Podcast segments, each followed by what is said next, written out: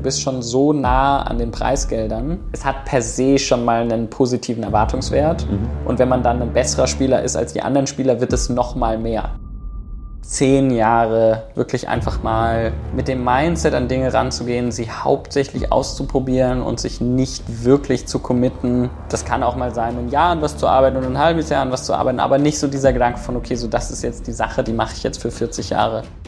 Ich muss weniger kreativ sein bei vielen Dingen. Das ist sehr hilfreich. Ne? Also wenn ich jetzt den Gedanken, okay, Status hilft dabei, meine Brand, aber halt eben auch Geld, dass ich irgendwie einfach sagen kann, wenn ich was lernen will, kann ich jemanden bezahlen, dass, mhm. der es mir beibringt. Es ist ja auch so. irgendwo verständlich, ne? Ist ja klar. Also ich meine, wenn du die Option hast, entweder du kannst jetzt irgendwo quasi Sklavenarbeit machen für 5 Dollar den Tag oder du kannst Paturis ausrauben, dann denke ich mir so, ja, stell Leute halt nicht vor diese Wahl. So. Mhm. Neue Podcast-Folge mit Fedor Holz. Und mit Fedor war es eine super spannende Geschichte. Ich bin nach Wien gefahren und ich glaube, es war mit einer der heißesten Tage des Jahres, irgendwie 40 Grad, äh, dann zu ihm hingedüst mit dem Elektroroller. Und als ich dann vor seiner Haustür stand, habe ich äh, die Klingel nicht gefunden, beziehungsweise stand sein Name auch einfach nicht. Und habe dann in meinem Handy eingegeben, Fedor. Und lustigerweise habe ich dann von einem anderen Bekannten von uns in meinem Handy gefunden, dass er schon 2017, also stand heute vor fünf Jahren, mir Fedor empfohlen hat, äh, wir aber irgendwie einfach nicht in Kontakt gekommen sind.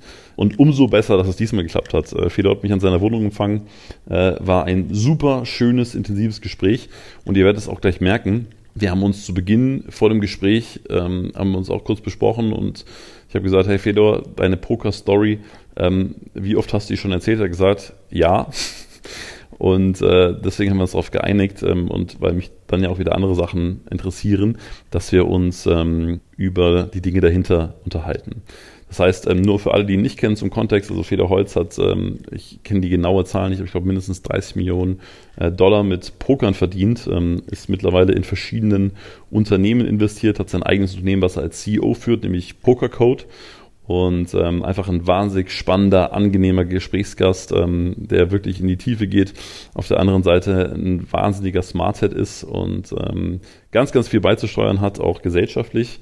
Von daher freue ich mich jetzt sehr, wenn du mit uns äh, die nächste Zeit ins sehr heiße Wien kommst und ähm, einfach dich inspirieren lässt von einem unfassbar starken Mann. Ich glaube, er ist jetzt auch Baujahr 93, also 28, 29.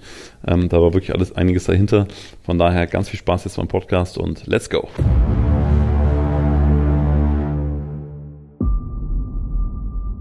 Wie beschreibst du denn Spiritualität? Ich würde mich extrem schwer tun, damit das zu beschreiben. Deswegen. Ich, ich, genau, also ich würde es immer jeden selber beschreiben lassen, weil es so, so huge ist einfach. Hm. Also, ich glaube, ich habe keine keine Definition von Spiritualität, die mit der ich sehr resonate. Okay. Also ich habe keine richtige Definition, aber zumindest nichts, was so abstrakt in meinem Kopf rumschwirrt oder, oder andersrum. Dinge, die ich damit assoziiere, damit assoziiere ich mich selbst jetzt nicht so sehr. Mhm. Aber es gibt auch ein paar Dinge, die ich sehr interessant darin finde. Mm, die dann aber eher so in die Journey, glaube ich, also die Spiritualität, wenn es rund um ähm, das Kennenlernen von das Kennenlernen sich selbst und der Unendlichkeit, so in mhm. diese Richtung, wenn es dahin geht, das finde ich schon sehr spannend und auf der Ebene würde ich sagen, setze ich mich auch damit auseinander, aber jetzt, ich würde mich nicht sehr als spirituellen Menschen bezeichnen. Nee? Nee, nee glaube nicht. Also weil ich, weil ich, wie gesagt, selten Menschen erlebt habe, die, die also, also du bist schon sehr reflektiert, oder? Würde ich schon so beschreiben.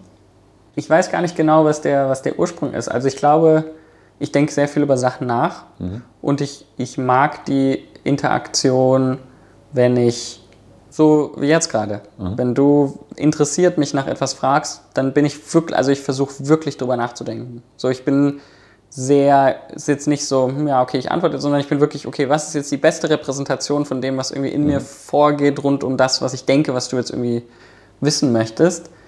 Wenn, ich glaube dadurch, dass ich das wirklich sehr, sehr viel gemacht habe, also sowohl mir selbst gegenüber so, hey, was, was ist jetzt das, das Ehrlichste mir selbst oder, oder meinem Gegenüber, äh, gegenüber, wie ich das jetzt ausdrücken kann. Ich glaube, das habe ich einfach sehr viel gemacht und das ist eher so ein, so ein, so ein ja, Reflexion, sehr, sehr Fragen sehr ernst zu nehmen und, und sehr tief reinzuschauen. Ja, das würde ich sagen, habe ich viel gemacht. Mhm.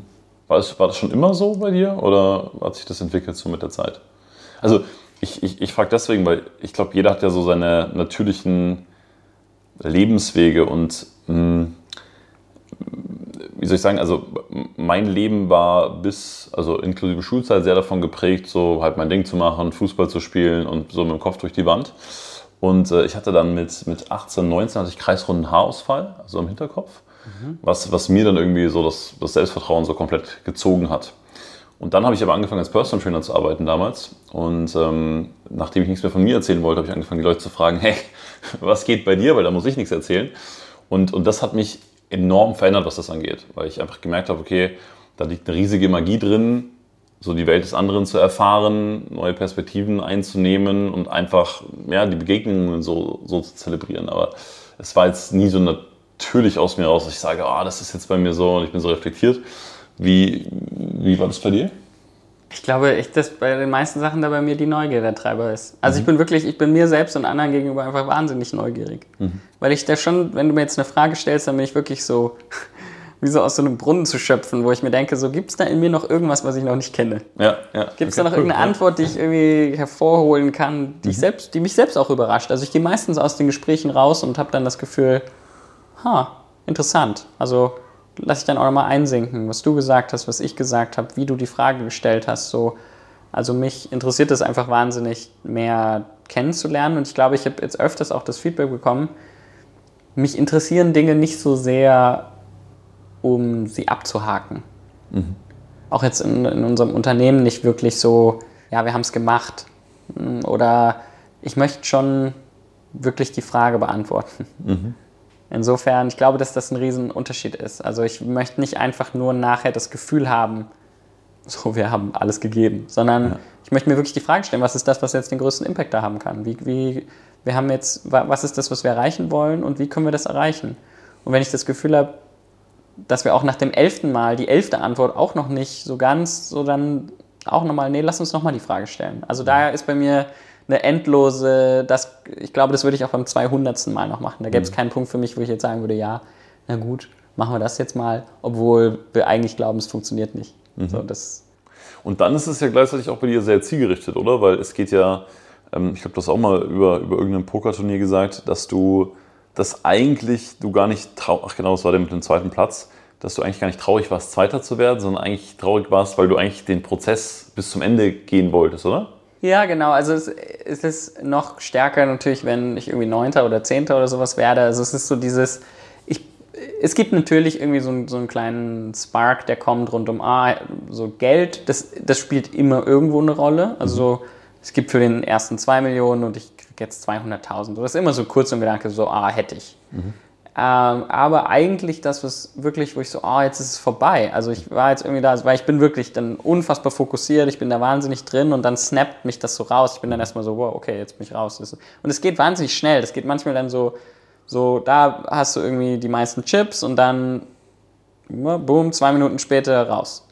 Dieser Switch ist teilweise sehr, wo ich dann echt so, nee, ich bin, habe mich darauf eingestellt. Ich habe auch natürlich irgendwo Erwartungen und dann plötzlich ist man irgendwie so da rausgekickt und das, das ist schwierig manchmal. Ja. Ja. In Macau war das, glaube ich, ne? wo du drei oder nee, siebenmal nochmal eingestiegen bist. Also ja. ich glaube, erster Einsatz war bei 300 und dann hast du nochmal siebenmal 300 investiert. Und das, das fand ich so spannend aufgrund so deiner, deiner Personality. Weil ich auf der einen Seite dachte ich, okay, da ist eine krasse Neugier dahinter. Auf der anderen Seite denke ich mir auch, okay, du bist ein Stratege, der sehr krass vordenkt. War das so eine Situation, also wie würdest du die im Nachhinein beurteilen? Oder sagst du, es war fast schon so eine Sucht oder so ein... Mhm. ja, es ist spannend, weil, ähm, also was das angeht, ist es äh, interessant auch, wenn das so von außen betrachtet wird, weil es so dieses, oh, man hat sich siebenmal eingekauft, ist es eigentlich ein ganz spezifischer Mechanismus gewesen, der rein zahlengetrieben ist. Mhm. Also das Turnier war recht schlecht strukturiert und wir waren, ähm, das hatte eben so eine Struktur, dass man sich unendlich also re-entern oder ja, wieder einkaufen kann. Und ähm, ich war zu dem Zeitpunkt wahrscheinlich einer der besten Spieler ähm, der Welt und das ist einfach so, ich habe Zugang zu quasi unendlich Funds. Also es gibt viele Leute, die Anteile auch an mir kaufen und, und das auch bei dem Turnier gemacht haben. Und man, also alleine schon, ich wähle den Einsatz so, dass ich, dass es keinen Unterschied macht, ob das Turnier jetzt, ob ich das jetzt einmal jedes Jahr zehn Jahre lang oder sieben Jahre lang oder ob ich das jetzt siebenmal zu dem Zeitpunkt, also das verändert nichts, sondern es ist das gleiche Turnier. Ich habe einen bestimmten Erwartungswert und solange dieser Erwartungswert positiv ist, spiele ich das. Mhm. Und That's it. Also das ist wirklich einfach nur, das ist recht unemotional. Natürlich passiert man, also war dann schon so, ja, okay, jetzt bin ich fünfmal raus, das war so gut, aber ja. äh, das, ein, das Einzige, was dann nur ein bisschen ist, so dieses, es passiert halt jetzt in einer Stunde und mhm. nicht in einem halben Jahr, aber im Grunde ist da einfach nur, ich glaube, ich hatte, äh, und es war eine ganz spezifische Situation, und zwar, wir waren noch 20 übrig und 15 bekommen Geld. Das heißt, du bist schon so nah an den Preisgeldern, dass jedes wieder Neueinkaufen ist jetzt ein bisschen schwierig zu erklären, aber es hat per se schon mal einen positiven Erwartungswert. Mhm. Und wenn man dann ein besserer Spieler ist als die anderen Spieler, wird es noch mal mehr. Das heißt, äh, ich glaube, dass ich damals wahrscheinlich 8% oder sowas auf diesen Wiedereinsatz gemacht habe und es lief halt einfach nicht gut. Mhm. So, also das ist im Grunde eigentlich die, die Erklärung in der Nutshell. Mhm. mhm. Ja, ich, ich, ich finde es äh, interessant, wie gesagt, du, weil ich dich auch so als Stratege irgendwie kennengelernt habe und mir dachte, ja. dass da schon noch mehr dahinter steckt als jetzt so die, die reine Story. Ja, es ist oft wirklich, man, man baut so diese Stories da draus im Nachhinein, ja. aber am Ende ist es eigentlich, ich habe äh, wahrscheinlich 400 Live-Turniere gespielt, mhm. 100 gecached und keine Ahnung, 15 gewonnen oder so. Es ist alles, also es ist alles einfach nur Mathematik Mathe, quasi. Ja, ne? so. Ja, und manchmal war es halt so, es gab halt einen Streak, da habe ich 50 hintereinander nicht gecasht. Aber das heißt ja nicht, dass ich da Losing Player war, sondern es war halt einfach nur, manchmal läuft es halt echt schlecht. Also gerade beim Poker, bei allen ähm, Sachen mit sehr hoher Varianz kann es halt einfach manchmal sein, dass es halt ewig lang hintereinander nicht gut läuft. Mhm. Und dann kommt 2016 und dann gewinne ich jedes Turnier hintereinander. Ne? Manchmal ist halt, manchmal ist so, manchmal ist so. Mhm. Ja. Wenn du Lust hast, also wie gesagt, wir können, wir können natürlich gerne auch alles aus dem Podcast entfernen, etc., ähm, was, was nicht passt, aber du hast ja dann aufgehört zu pokern oder sagen wir mal im, im großen Stil. Und äh, war, war Pokercode direkt gegründet, weil du gesagt hast, du machst das seit vier Jahren nicht, gell? Nee, ich habe äh, 2016 aufgehört mit mhm. Pokern, mhm. Fulltime. Und dann habe ich mit zwei, drei Freunden ähm, eine Firma gegründet und das war so mein erster Einstieg ins okay. Unternehmertum. Also Pokercode kam erst drei Jahre danach. Mhm. Aber war das, war das für dich so ein fließender Übergang? Weil jetzt, um auch mal wieder dieses, äh, sagen wir mal, sehr polare Bild aufzumachen, du stehst dann da, hast äh, viele Millionen Preisgeld gewonnen, bist aber auch so inhaltlich fertig, dass du sagst, okay, das toucht mich jetzt nicht mehr. So, und dann, dann stehst du da und dann kommen natürlich Millionen von Möglichkeiten. Wie lebe ich, wo lebe ich, was mache ich, mit wem mache ich mhm. was, wie investiere ich mein Geld, wem kann ich vertrauen und so weiter und so fort.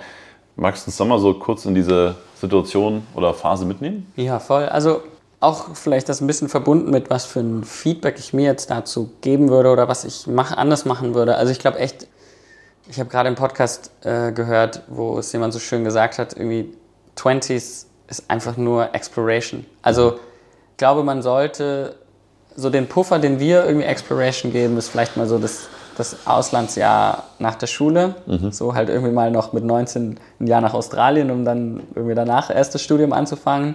Aber ich würde es echt so sehen, dass ich sagen würde, so zehn Jahre plus minus. Wirklich einfach mal mit dem Mindset an Dinge ranzugehen, sie hauptsächlich auszuprobieren und sich nicht wirklich zu committen.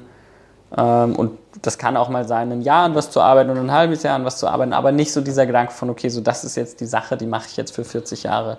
Wenn das dazu kommt, spürt man das eh. Mhm. Und dann auch eher so von Sequenz zu Sequenz zu denken und zu gucken, so, okay, so ich mache das jetzt mal, ich committe mich vielleicht mal auf sechs Monate mhm. oder ein Jahr und dann gucke ich nochmal neu.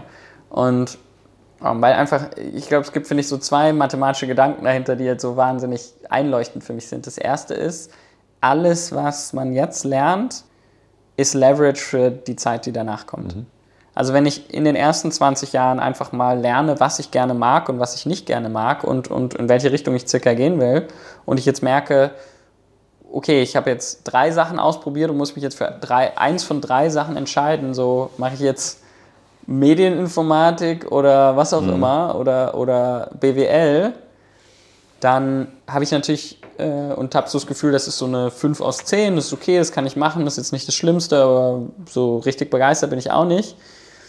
Ähm, dann verbringt man da wahnsinnig viel Zeit mit. Also dann committet man jetzt irgendwie vier Jahre einer Sache gegenüber, die man eigentlich so mittelmäßig gut findet, mit potentially dann mhm. nochmal Implikationen für die Zukunft. Mhm. Und da so der Vergleich dazu zu sagen, es ist super wertvoll, einfach mal zu sagen, investier mal ein Jahr, find mal raus, was du sieben aus zehn oder acht aus zehn oder besser findest. Und bevor du nicht eine 8 aus 10 für dich oder eine 9 aus 10 gefunden hast, auf gar keinen Fall zu irgendwas committen, lieber weiter exploren. Und ich glaube, das ist so eine der Sachen, wo ich ganz oft so diesen Gedanken hatte, viel zu schnell mich auf Dinge, hm. weil dann begeistert mich was, aber ich war nicht sehr gut darin, die Länge des Commitments ähm, so als Training Ground mal einfach zu sehen. Einfach mal zu sagen, ja geil, ich bin jetzt voll begeistert von, lass mich das jetzt mal sechs Monate richtig intensiv machen. Und wenn ich dann nach sechs Monaten da immer noch denke, boah, das ist so geil und das will ich noch mehr machen, dann kann ich vielleicht, dann mache ich es vielleicht ein Jahr oder zwei Jahre. Mhm. Und dann kann ich immer noch mal gucken. Ähm, aber ich, um, um zur, zur reellen Story zu kommen, ähm, ich habe mit drei guten Freunden dann eine Firma gegründet. Was mich daran begeistert hat, war, also ich war in Chicago, ich habe in einer Trading-Firma gearbeitet, ich habe gemerkt, diese Konstellation in jemand anderen Struktur oder Objective zu arbeiten, würde wahrscheinlich nur funktionieren, wenn ich das Gefühl habe, okay, das ist super kongruent mit dem, was ich denke und ich hatte nicht das Gefühl, das so schnell finden zu können, mhm. habe aber auch nicht sehr viel gesucht, mhm. das kommt auch noch dazu und dachte dann so, okay, das muss ich irgendwie dann selbst aufbauen. Und der Gedanke war, ich möchte Projekte aufbauen, die die Welt verändern.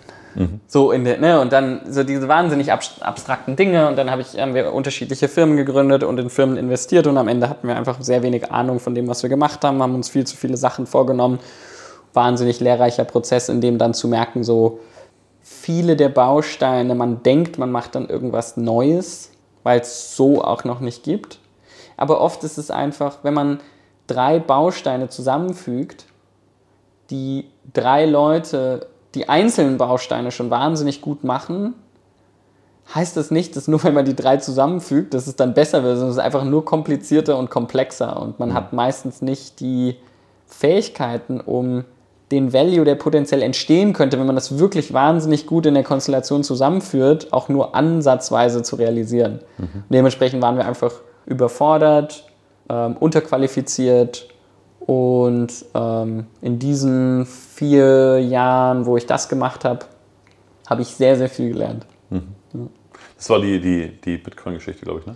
Das war unter anderem eine der Sachen, mhm. ja. Also Krypto war eher ein persönliches Interesse auch, mhm. wo ich seit 2016 involviert bin und dann ähm, eine der Projekte war eine, war eine Crypto Mining Farm, genau. Und das waren so diverse Projekte, so dieser, dieser Gedanke aus, hey, da ist eine Opportunity, da ist so, das dann so, hey, wie können wir da irgendwie was aufbauen? Und dann aus diesem Ding so, hey, lass doch mal was machen. Und dann haben wir es wirklich gemacht und hatten dann in, weiß ich nicht, in der Steiermark an einem, äh, an einem Kraftwerk, direkt am Kraftwerk, damit nicht an, damit man nicht den, den äh, Tarif vom Netz bezahlt, dann äh, da so zwei, so Schiff, drei Schiffscontainer stehen mit halt voll mit. Äh, also wirklich so, ich dann denke so, what, what happened? Also was ist hier jetzt gerade passiert? Ja.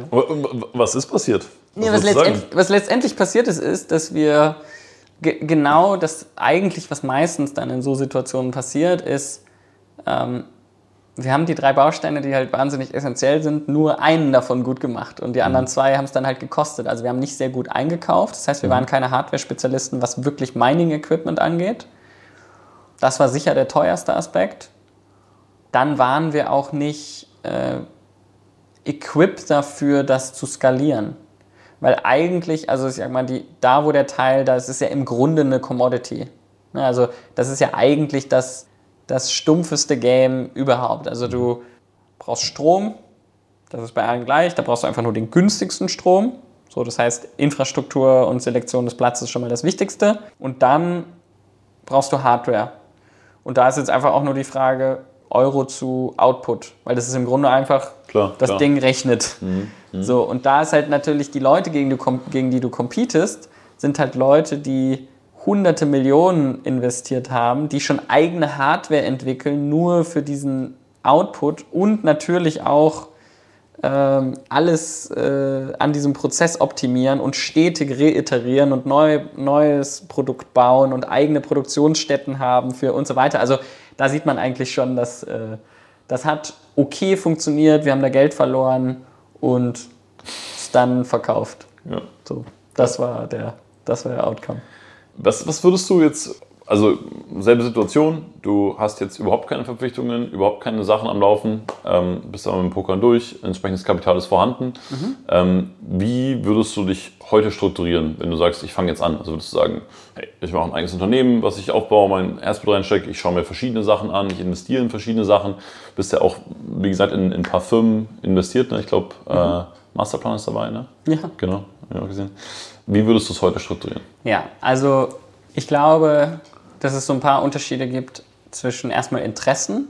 Mhm. Ich glaube, Interessen ist schon mal super hilfreich, wenn man da wirklich einfach so ein bisschen die Richtung lernt. Ne? Wo man einfach so merkt, okay, was, was mag ich eigentlich? Welche Arten von Strukturen, wie arbeite ich gerne, aber auch Themen, was für Themen interessieren mich.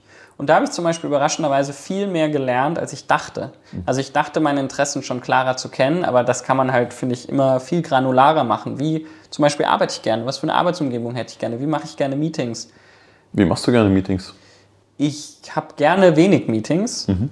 und ähm, ich mag keine wirklich keine wirklichen Zuhörmeetings. Mhm. So, sondern ein Meeting ist für mich, da geht es für mich um die Interaktion. Also ich will irgendwie gefordert sein. Dementsprechend ist es für mich entweder am besten eine Form von One-on-One, -on -One, weil das ist quasi eine Interaktion mit der anderen Person, oder wenn es themenspezifisch ist, dann sollte es schon wirklich sehr knackig sein. Mhm, mh. Und dementsprechend zum Beispiel, ich bin wahnsinnig kritisch mit themenspezifischen Meetings. Also ich will nicht in einem Marketing-Meeting sein, wo man einfach eine Stunde so eine Zeit, so der sagt was, der sagt was, der sagt was. Mhm. Das ist, das kann ich mir durchlesen. Mhm. So. Oder die meisten Sachen weiß ich eh schon. Sondern wenn wir das machen, dann ist wirklich so, das muss gut vorbereitet sein und dann ist wirklich, hey, so, okay, das sind die, tak, tak, tak, das ist der, so. Also dass man wirklich, dass dann auch eigentlich der Hauptteil ist, okay, alle sind auf der gleichen Page und dann guckt man wirklich so, was kann man besser machen. Ja, ey, schau doch mal nochmal da oder kann man das noch besser oder das würde ich gern challengen oder so. Dann ist es wirklich eher, äh, und da merke ich eigentlich, da hängen die meisten. Also die, die, in die meisten Companies, wo ich schaue, verbringen signifikant zu viel Meeting-Zeit mit äh, Dingen, die meiner Meinung nach keinen so großen Impact haben, wo es eher um Socializing geht. Und ich glaube, Socializing und Informationsaustausch sind Dinge, die nochmal am besten auf ja. andere Art und Weise passieren. Und Socializing macht ja auch mehr Spaß, wenn man grillt, anstatt vorm Zoom hängt. Voll, ja. ja. Das ist auch so voll, mhm. ja. Ähm, ja, äh, also wie ich es gestalten würde, exploren. Mhm. Ich würde versuchen, in mehr, mehr Themen vorzunehmen, die mich am meisten interessieren. Mhm dann würde ich versuchen, in VCs zu investieren, die in genau diese Themenbereichen die besten sind und allen Dealflow, den die investieren und bekommen, mir anzuschauen. Am besten in mehrere.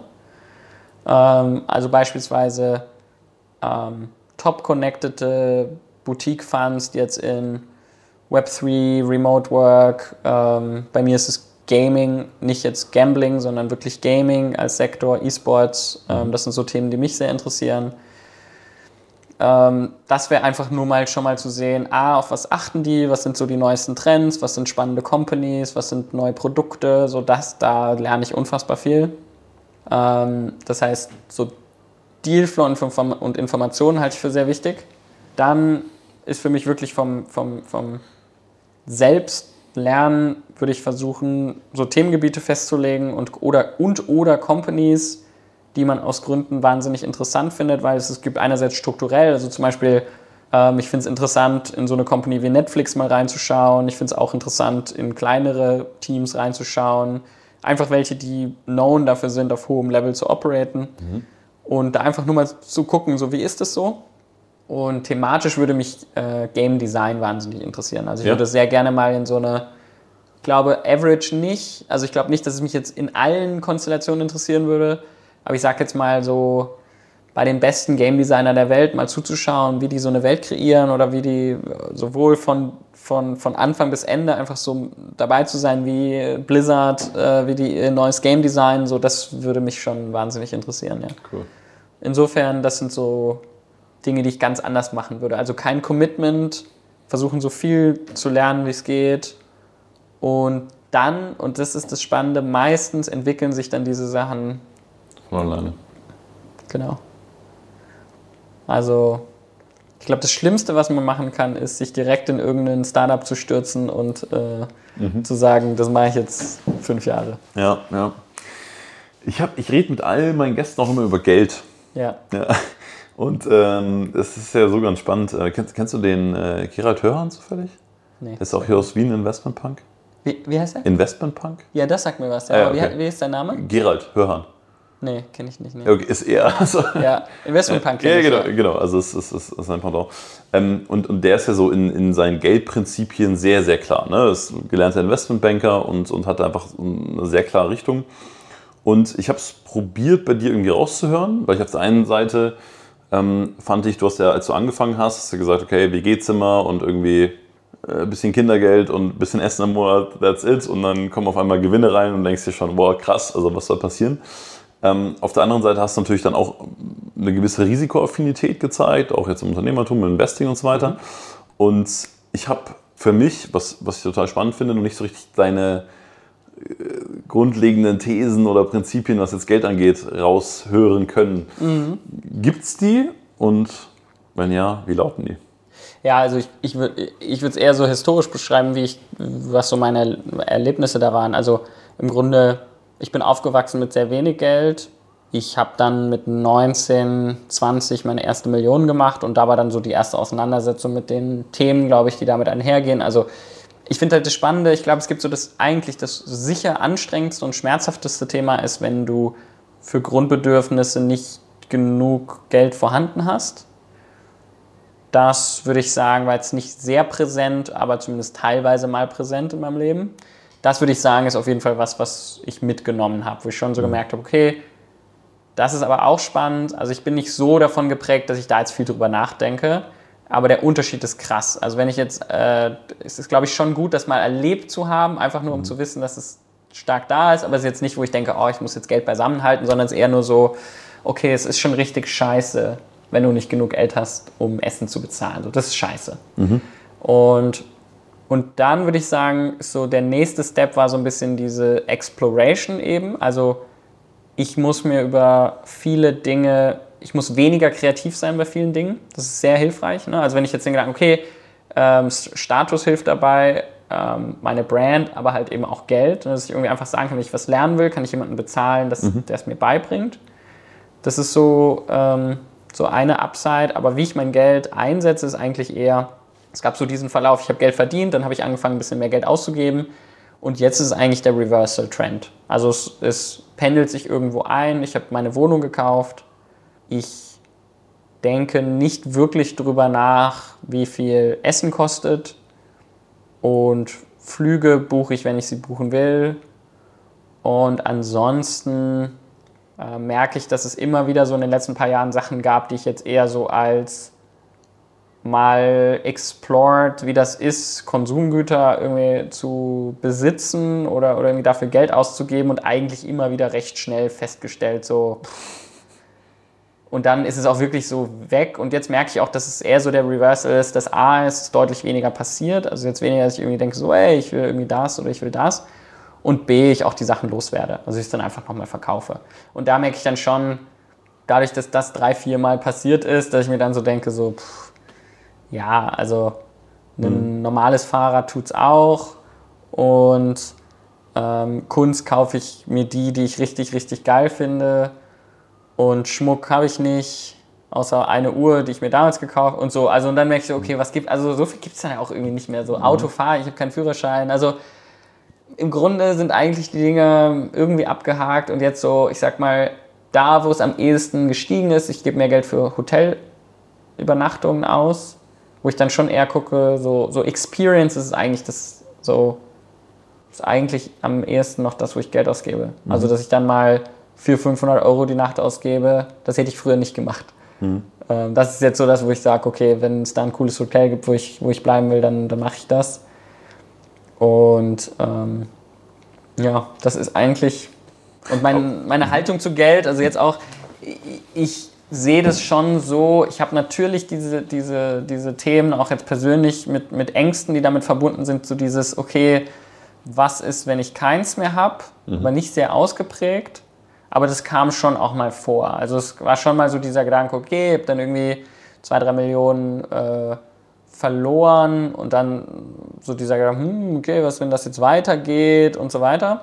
Das war dann schon präsent, aber jetzt ist es eigentlich eher so, ich glaube, meine Confidence mit dem Leben, das ich lebe, steigt und steigt und dementsprechend ist der Gedanke eigentlich eher, wie kann ich mit meinen wie kann ich meine Ressourcen so verwenden, dass, irgendwie einfach, dass, wir einfach, dass da einfach was Cooles passiert. Und ich glaube, was mittelfristig passieren wird, ist, dass ich es einfach für indirekt für Dinge ausgeben werde, die ich cool finde, die ich denke, die passieren sollten, wo stark, also andere Leute stark involviert sind. Also beispielsweise Projekte ins Leben zu rufen, die mich halt monatlich was kosten. Und ja, ist halt geil, dass es passiert und dann ist es, dann ist es quasi Mhm. So verteile ich mein Geld dann wieder, dass Dinge passieren, die ich denke, die, die passieren sollten oder die cool sind. Hast du da einen, also, weil, du hast auch gesagt, deine, deine These ist ja grundsätzlich, dass du es ja irgendwie einsetzen willst, was sinnvoll ist und dass damit irgendwas passiert. Ich glaube, du hast irgendwie gesagt, so, naja, was soll ich auf dem ETF-Sparplan vergammeln? So. Ja, das wird ganz. Also dieser Gedanke rund um Geld zu vermehren, das ist, glaube ich, einer für mich, der. Also, das finde ich. Äh, sehr rückschrittlich. Also mhm. auch so, so wirklich vom Gedanken, wirklich mal sich damit, das ist zum Beispiel philosophisch, ja, sich mal damit mhm. auseinanderzusetzen, was passiert da?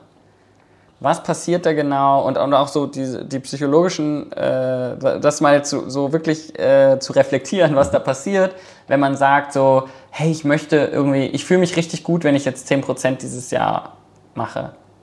So alle anderen Dinge irgendwie auszunehmen. Ne? Also es ist ja nicht irgendwie was, da muss ja was passieren. Die 10%, das kommt, weiß ich, das ist ja nicht irgendwie, das mhm. bringen ja nicht Engel irgendwie auf den, äh, so, sondern da, da muss ja irgendein Mechanismus, irgendwas muss da ja passieren.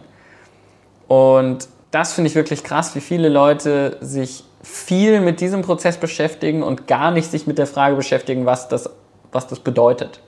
Also insofern, ähm, mit der Frage habe ich mich sehr viel beschäftigt und dementsprechend kann ich nicht zu dem Schluss kommen, dass irgendwie mein Geld jetzt irgendwo zu parken und zu versuchen, Wohlstand, der mir quasi eigentlich nichts bringt und eher einen, einen negativen Effekt hat, weil das ist, glaube ich, der wichtige Aspekt daran, ähm, zu sustainen. Ich finde es cool, wenn wir da noch äh, drin bleiben, ja. also weil es ja, glaube ich, wirklich eine große Frage ist. Was glaubst du, bringt es für einen negativen Effekt? Und auf der anderen Seite, ich glaube, den Gedanken zu verstehen. Mhm. Was glaubst du, ist wiederum der, der fortschrittliche Gedanke, also der, der dem entgegensteht? Nee, ich, glaub, ich glaube, der wichtige Teil ist ähm, weniger das, was, was man macht, sondern das, was man nicht macht. Mhm. Also wenn du ähm, e, e, erstmal die Grundmechanik, dass man sich auf einen absoluten Wert beruft, wo das Einzige, was relevant ist, der relative Wert ist. Wenn wir jetzt über Geld sprechen, Geld hat absolut wir reden hauptsächlich über den absoluten Wert. Also 10 Euro sind 10 Euro, aber 10 Euro sind ja nicht 10 Euro, mhm. sondern 10 Euro sind Informationen, die eine relative Relevanz zu allen anderen Informationen haben, die zirkulieren. Das heißt, wenn weitere 10 Euro gedruckt werden, dann ist diese re relative Relevanz, hat sich gerade verändert. Und wenn jetzt 30% neues Geld gedruckt wird, dann hat sich die Relevanz deutlich verändert. Und alleine da merkt man ja schon, wenn jetzt jedes Jahr 15% Geld gedruckt werden, dann äh, würde dein Wert und, und, und sagen wir mal, du würdest jetzt 10% äh, bekommen, dann könntest du sagen, geil, ich habe jetzt wieder 10% äh, mehr Geld, habe jetzt 11 Euro anstatt 10 Euro, aber relativ ist dein Wert ja quasi gesunken. Das heißt, es wurde, es gibt einen Mechanismus, mit dem Geld umverteilt werden kann auf verschiedene Arten und Weisen. Und ich glaube, ähm, dass es verschiedene Punkte gibt, die daran wichtig sind. Der, der, der erste Teil ist dieses relativ gegen absolut. Mhm. Mhm. Ähm, was darin wichtig ist, ist meiner Meinung nach einfach nur, ein, ist einfach nur ein Gedankenmodell, das ähm, ich glaube zu sehr, sehr vielen Schwierigkeiten im Leben von Menschen führt, dass sie einfach zu viel Wert auf den absoluten äh, Wert legen und zu wenig darüber nachdenken, wie wichtig der relative Wert ist. Dementsprechend auch zum Beispiel äh, gar nicht darüber nachdenken, was das bedeutet, wenn die EZB neues Geld druckt oder wenn die Fed neues Geld druckt oder was auch immer. Das sollte sie eigentlich verärgern. Ja, also, dass mhm. da dann schon so dieser Bezug gar nicht her, so, hey, warte mal, die nehmen mir gerade 20% meines Geldes weg und entscheiden, wo sie das umverteilen und so weiter. Also diese Awareness ist schon mal nicht vorhanden. Ne? Das mhm. heißt, mhm. und das führt zu dem zweiten Problem, was ein systemisches Problem ist. Und warum ist es ein systemisches Problem? Weil du nicht nur, es geht nicht nur darum, was du mit deinem Geld machst, sondern ähm, das, was du mit deinem Geld machst, hat auch eine Implikation darauf, wie gut es dem System geht. Mhm. So, wenn du 100 mhm. Milliarden hast, aus irgendeinem, keine Ahnung, sagen wir, du hast sie geerbt. Mhm. So, ja, so, du bist jetzt der Sohn von Bill Gates und der stirbt und du hast jetzt 100 Milliarden und erbst sie jetzt. Ähm, dann gibt es diese, dieses soziale Konstrukt, das besagt, dass du der rechtmäßige Besitzer dieses Geldes bist. So, und das kann man jetzt einfach mal so stehen lassen und sagen, alles, was du tust, ist rechtmäßig, du kannst mit dem Geld machen, also du kannst es verballern, du kannst es auf, kannst es investieren, was auch immer. Ich sehe es ein bisschen anders. Ich glaube, Responsibility hat nicht so sehr was mit dem sozialen Konstrukt zu tun, sondern einfach mit der Wahrnehmung davon, was du siehst und was passiert.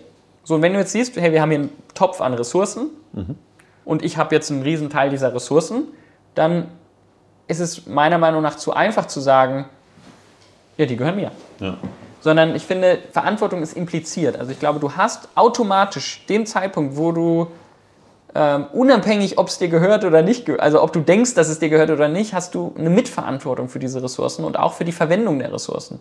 Und wenn die Verwendung der Ressourcen eine Form von virtuellem Gefängnis ist, äh, um irgendeine Form von, von, von persönlicher Unsicherheit äh, zu stillen, dann glaube ich, ist das problematisch. Oder zumindest äh, so problematisch, äh, dass ich glaube, dass es wichtig ist zu thematisieren. Mhm. Dass derjenige, der äh, 15 Millionen äh, ähm, bei seiner Bank liegen hat und nichts damit tut, quasi 0% Awareness hat, dass das Nichtstun oder dass das Tun, was er macht, schlimmer ist als Nichtstun.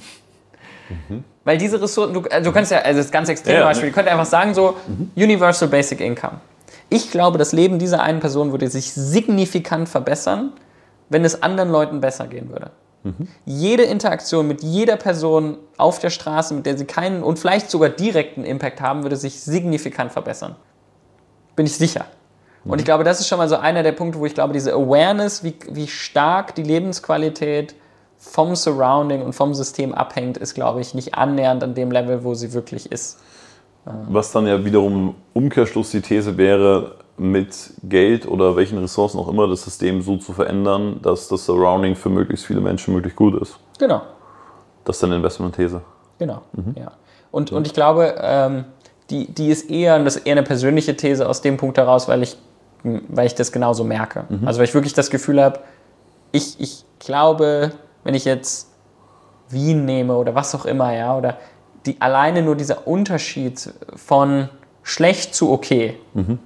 So, oh, das kann Städtebau sein, das kann Bildung sein, das können Kindergärten sein, das kann Sicherheit sein. Man merkt einfach, wie unfassbar sich die Experience der Menschen in dem System verändert. Und das ist nicht nur was da, da, da, hat man so viele Schnittstellen mit, die man gar nicht so richtig greifen kann, das ist unfassbar. Ja, ich, ja also ich, ich, ich glaube, es ist auch einfach super viel ja, Bubble-Denken ne? oder, oder ein super großer blinder Fleck letztendlich. Weil, also ich, ich, ich habe gerade daran gedacht, wir waren äh, im, im März in Südafrika, meine Frau und ich. Mhm. Und ähm, wenn du halt dann in der City in Kapstadt bist und nicht rausgehen kannst abends oder dir dringend davon abgeraten wird, mhm. dann macht es natürlich massiv was mit deiner Lebensqualität. Ja, wo du Voll. gewohnt bist und sagst, hey cool, es ist Sonne, es ist schön draußen, lass uns spazieren gehen, lass uns joggen gehen, lass uns Sport machen. Und du kannst nicht, oder du gehst nicht raus, heißt ja, oder deine These wiederum wäre das ja, weil in diesen Bereichen zu wenig Geld in die Dinge geflossen sind, die vielleicht das komplette Surrounding wiederum hätten verbessern können. Ja, das sind keine schlechten Menschen. Also, hm.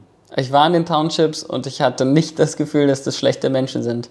Aber wenn du jemanden so gegen die Wand stellst, dann, also.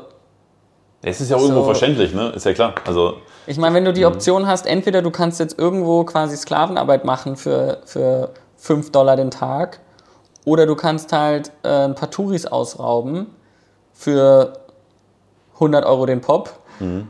Dann denke ich mir so, ja, stell Leute halt nicht vor diese Wahl. So. Mhm.